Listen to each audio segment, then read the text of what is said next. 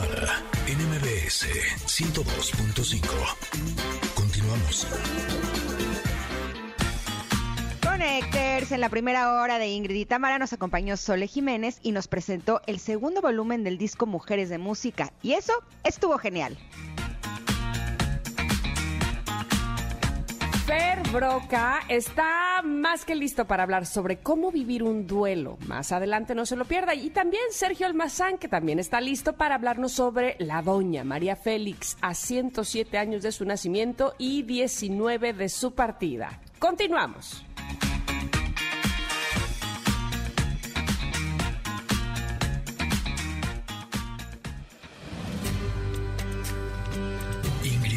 Tamara en espíritu y conciencia con Fer Broca.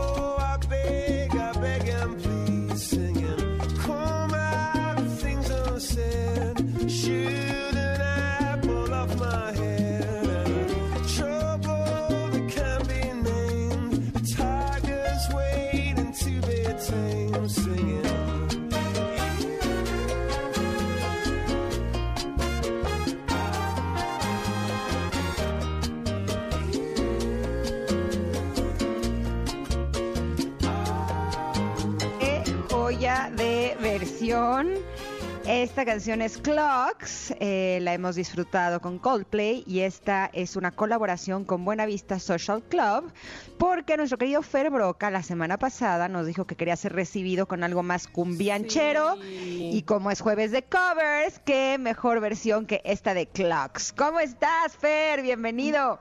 Muy bien, muy contento y con, ya bailando con esta recepción. Solo Ahora sí, esta sí la bailas. Para, que la gente no se confunda, soy salsero de Eh, corazón. yo, eh, no lo mismo iba yo a decirlo, es que Hay se niveles, hay confunde, hay niveles la niveles. A ver. ¿cómo, ¿por qué? Es que el género salsa no es lo mismo que el género cumbia, muy respetable los dos, evidentemente, aquí Exacto, no sé, exacto, pero lo tropical no todo es igual. Ya, hasta ahí le vamos a dejar Ahí para lo dejamos, en ahí lo dejamos. O sea, pero no a todos, o sea, si te gusta lo tropical, ¿te gustan todos los géneros? No. No, No, no, tienes no, tus consentidos.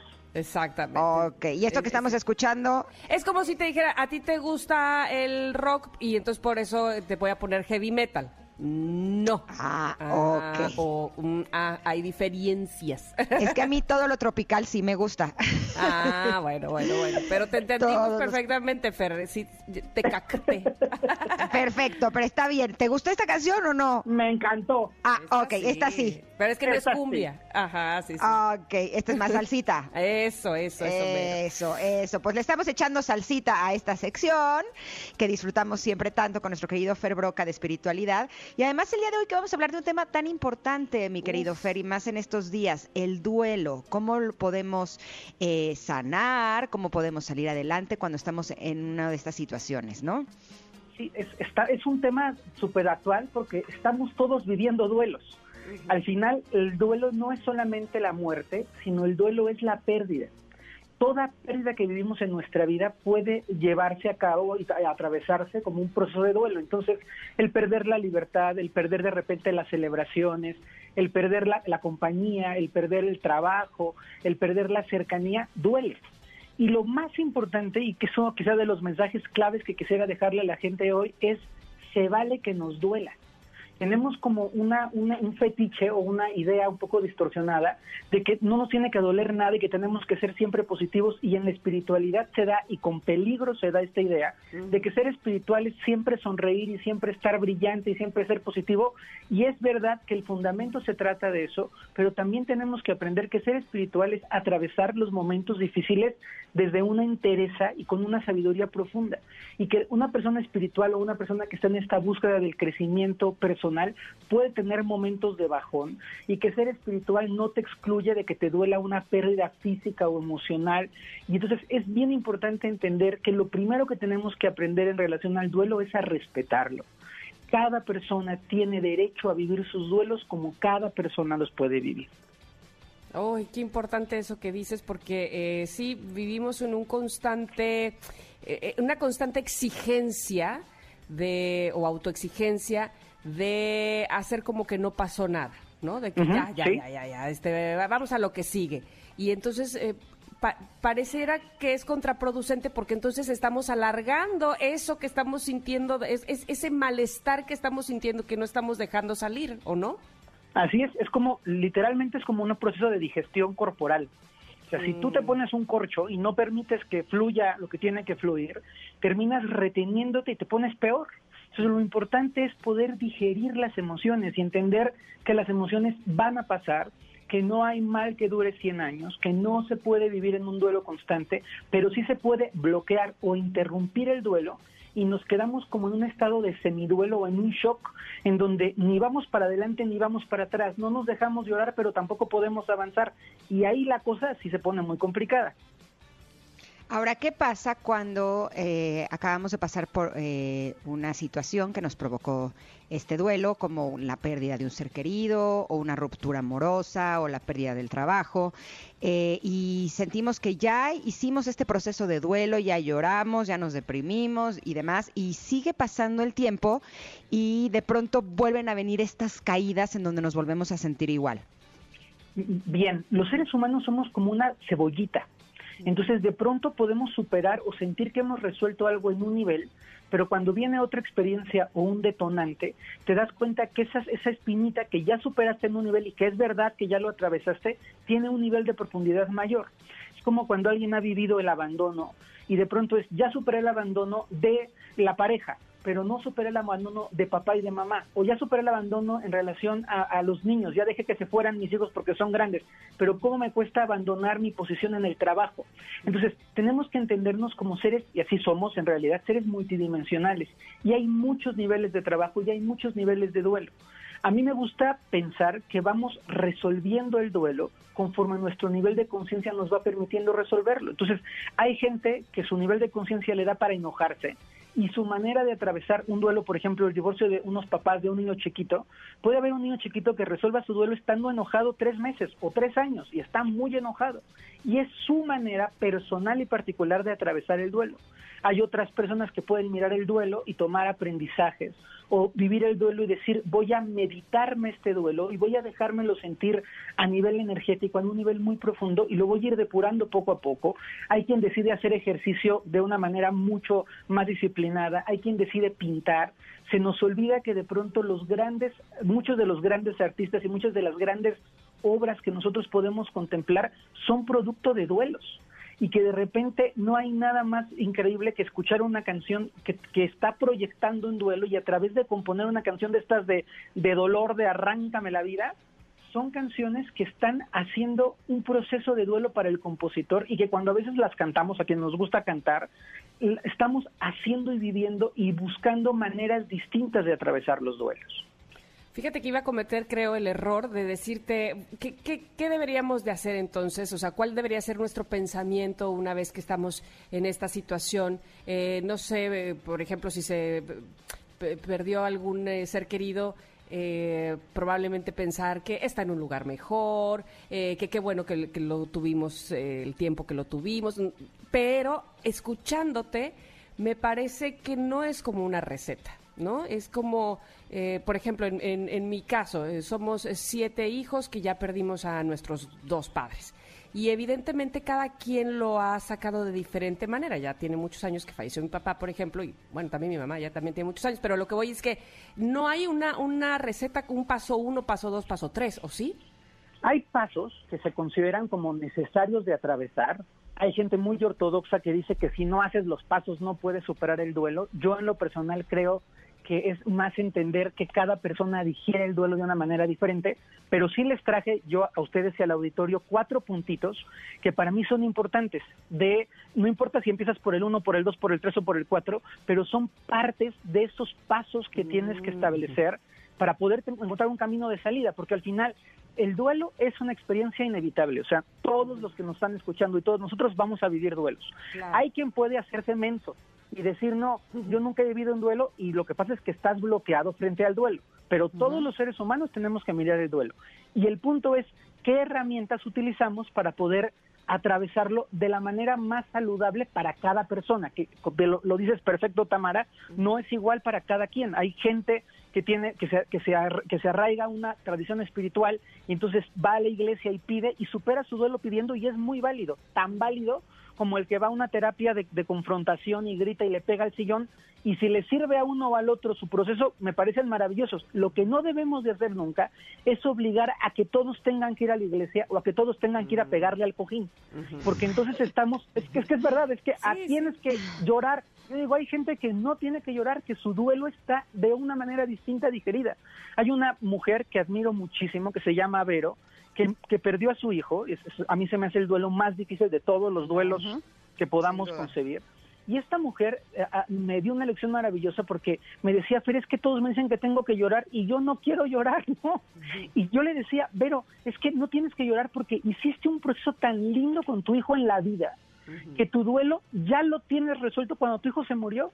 Y hay gente que dice es que no se puede. Es que claro que se puede, porque es una mujer que dedicó ocho años de su vida compartir la enfermedad de su hijo, hablaron de todo lo que tenían que hablar, tuvieron una asistencia psicológica detrás. Entonces, cuando, cuando el muchacho se murió, ella estaba com- completamente trabajada y lista para seguir adelante. No significa que no le duela, no significa que no le importe, no significa que no de repente se pueda poner a llorar, pero ese duelo trágico que la gente espera ver del que chilla más fuerte en el velorio es el que más lo quería, es una falsedad total.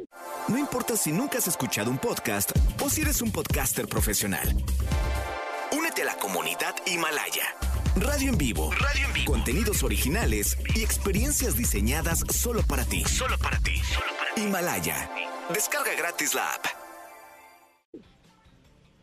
Oye, Fer, queremos escuchar esas opciones que tienes eh, para ayudar a sanar el duelo, pero tenemos que ir a un corte. ¿Nos esperas unos minutitos y regresamos Por con eso? supuesto que sí, claro que sí. Perfecto, estamos platicando con Fer Broca sobre el duelo. Somos Ingrid y Tamara y regresamos en unos minutos aquí al 102.5.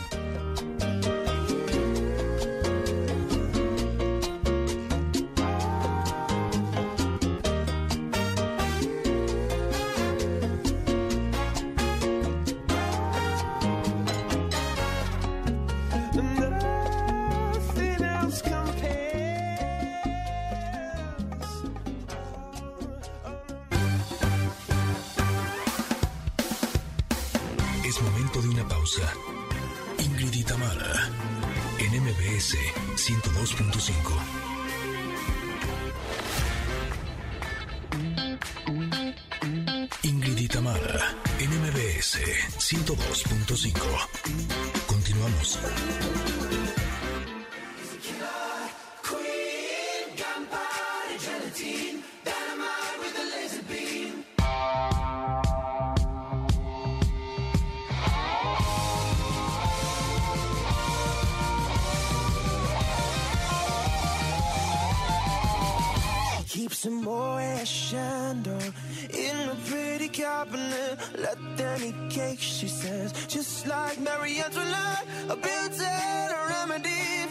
Coughing Kennedy, anytime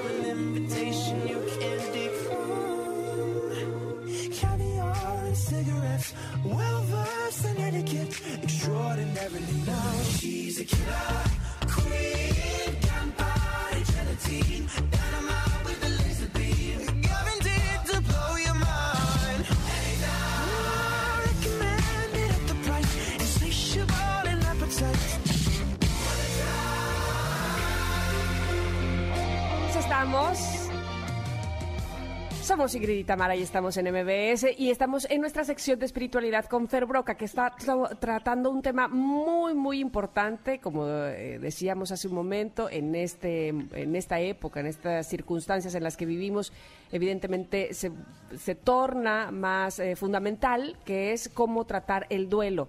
Fer, nos ibas a dar cuatro puntos que era importantísimo eh, tomarlos o no perderlos de vista. Totalmente. Ahí les va. ¿Arrancamos directo con eso? Por favor. Sí, sí, sí.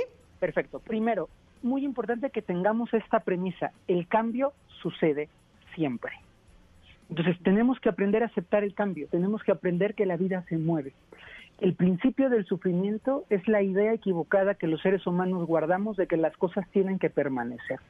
Entonces, aceptar el cambio es entender que hay ciclos, que hay movimientos, que hay etapas para ser chiquitos y estar en casa paterna y materna, que hay etapas para ser independientes, que hay etapas para ser padres, que hay etapas para ser abuelos, que hay etapas de éxito profesional increíbles y hay otras etapas que son menos brillantes y que el cambio es parte de la vida. Entonces, primer punto fundamental, y no tienen ni idea cuánto cambia la vida cuando aprendemos a aceptar el cambio, cuando aprendemos a aceptar que a veces las cosas son de una manera y luego las cosas cambian, y cambian por definición, por necesidad.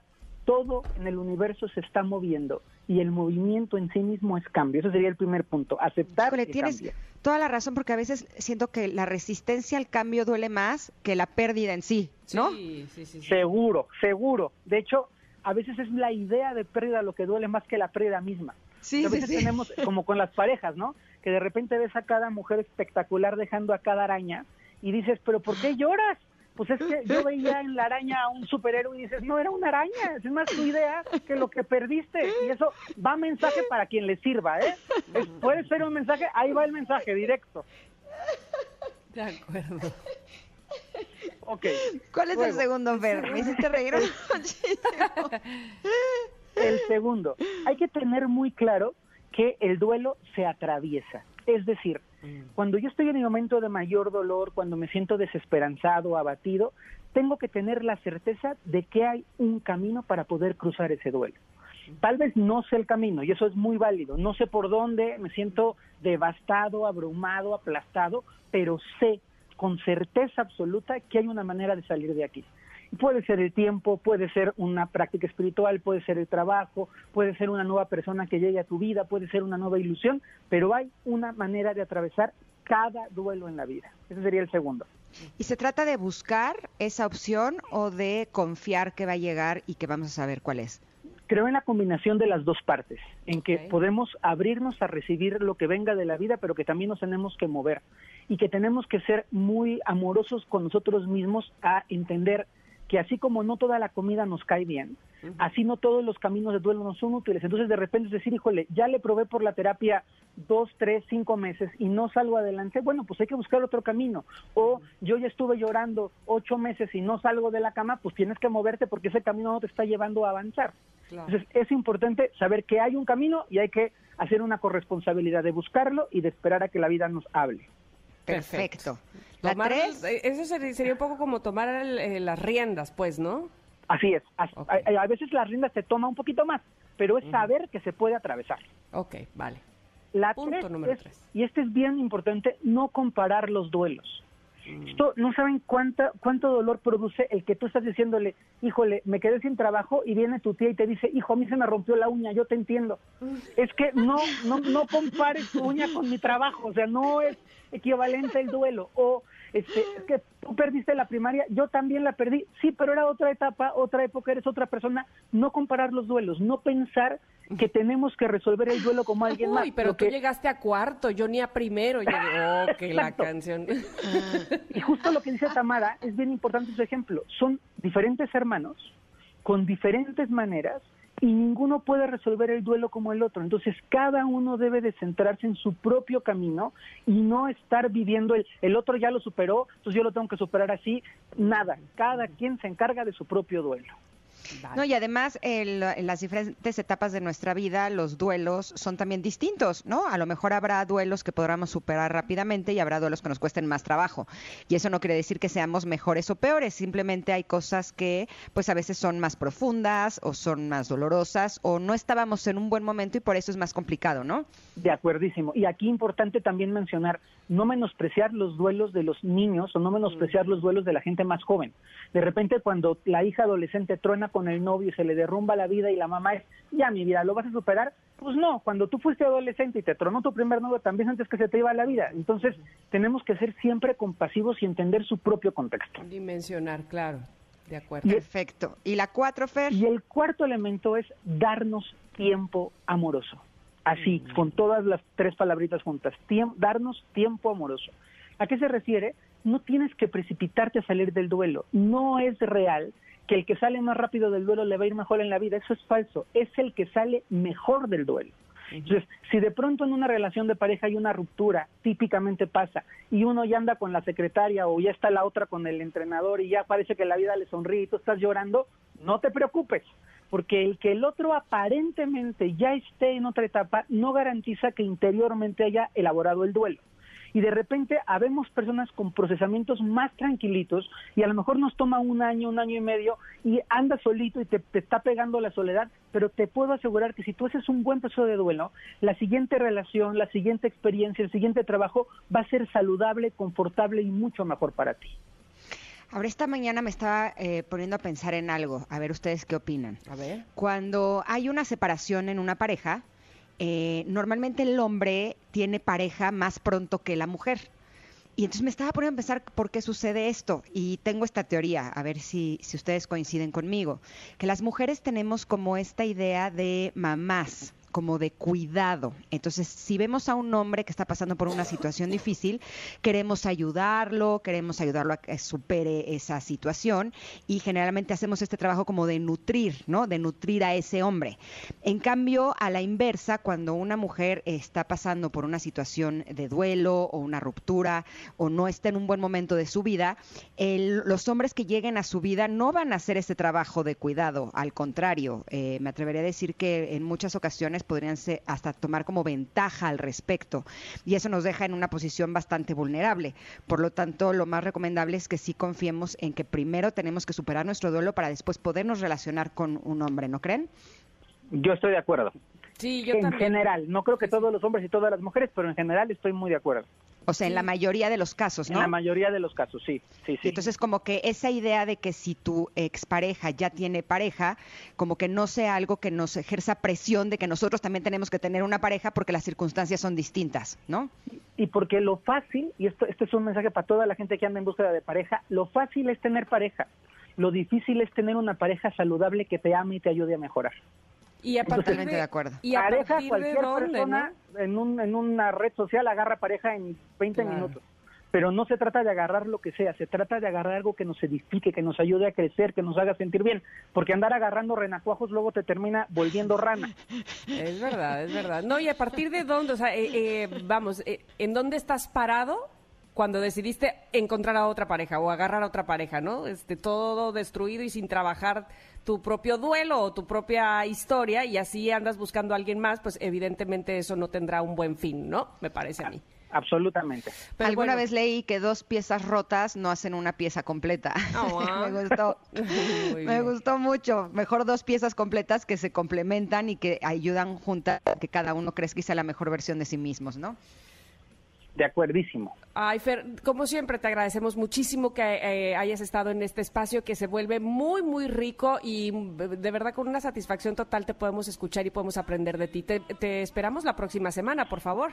Por supuesto que sí, les mando un gran abrazo, cuídense mucho. Oye, Fer, no te nos vayas. ¿Dónde te podemos encontrar?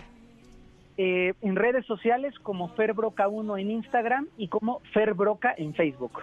Perfecto, tiene unos Mm. cursos realmente increíbles. De hecho, me acuerdo todos los días de ti porque tengo mi cuarzo en mi buró y en uno de tus cursos dijiste que hay que tocarlo y decir, hecho está. Y entonces cada que lo toco me acuerdo de ti y te mando mucha luz y mucha energía porque estoy muy agradecida contigo por toda la sabiduría que compartes con nosotras todas las semanas. Les Gracias, mando un Fer. gran abrazo, una- el cariño es recíproco, un besote. Gracias, Igualmente. Gracias, Fer. Bueno, Híjole, Fer es una persona que lo he visto una vez en mi vida, Ah, pero de veras yo. lo quiero. Lo quiero con todo mi corazón. O sea, la, la siguiente vez que lo vea en persona lo voy a abrazar así de te quiero. Ya lo sé, ya lo sé. Qué hombre que tan extraordinario. sientan también esa conexión con él, así como nosotras. Pero bueno, es momento de irnos a un corte, regresar rápidamente porque también tenemos a otro amigazo y colaborador de este programa que es Sergio Almazán, que nos va a hablar de la vida de la doña, la María Bonita. Regresamos, somos Ingrid y Tamara y estamos en MBS. Of change. Take me to the magic of the moment on a glory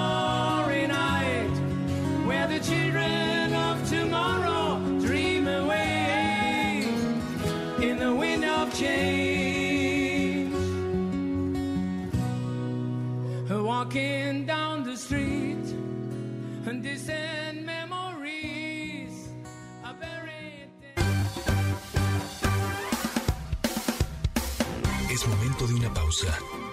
Ingrid y Tamara, en MBS 102.5.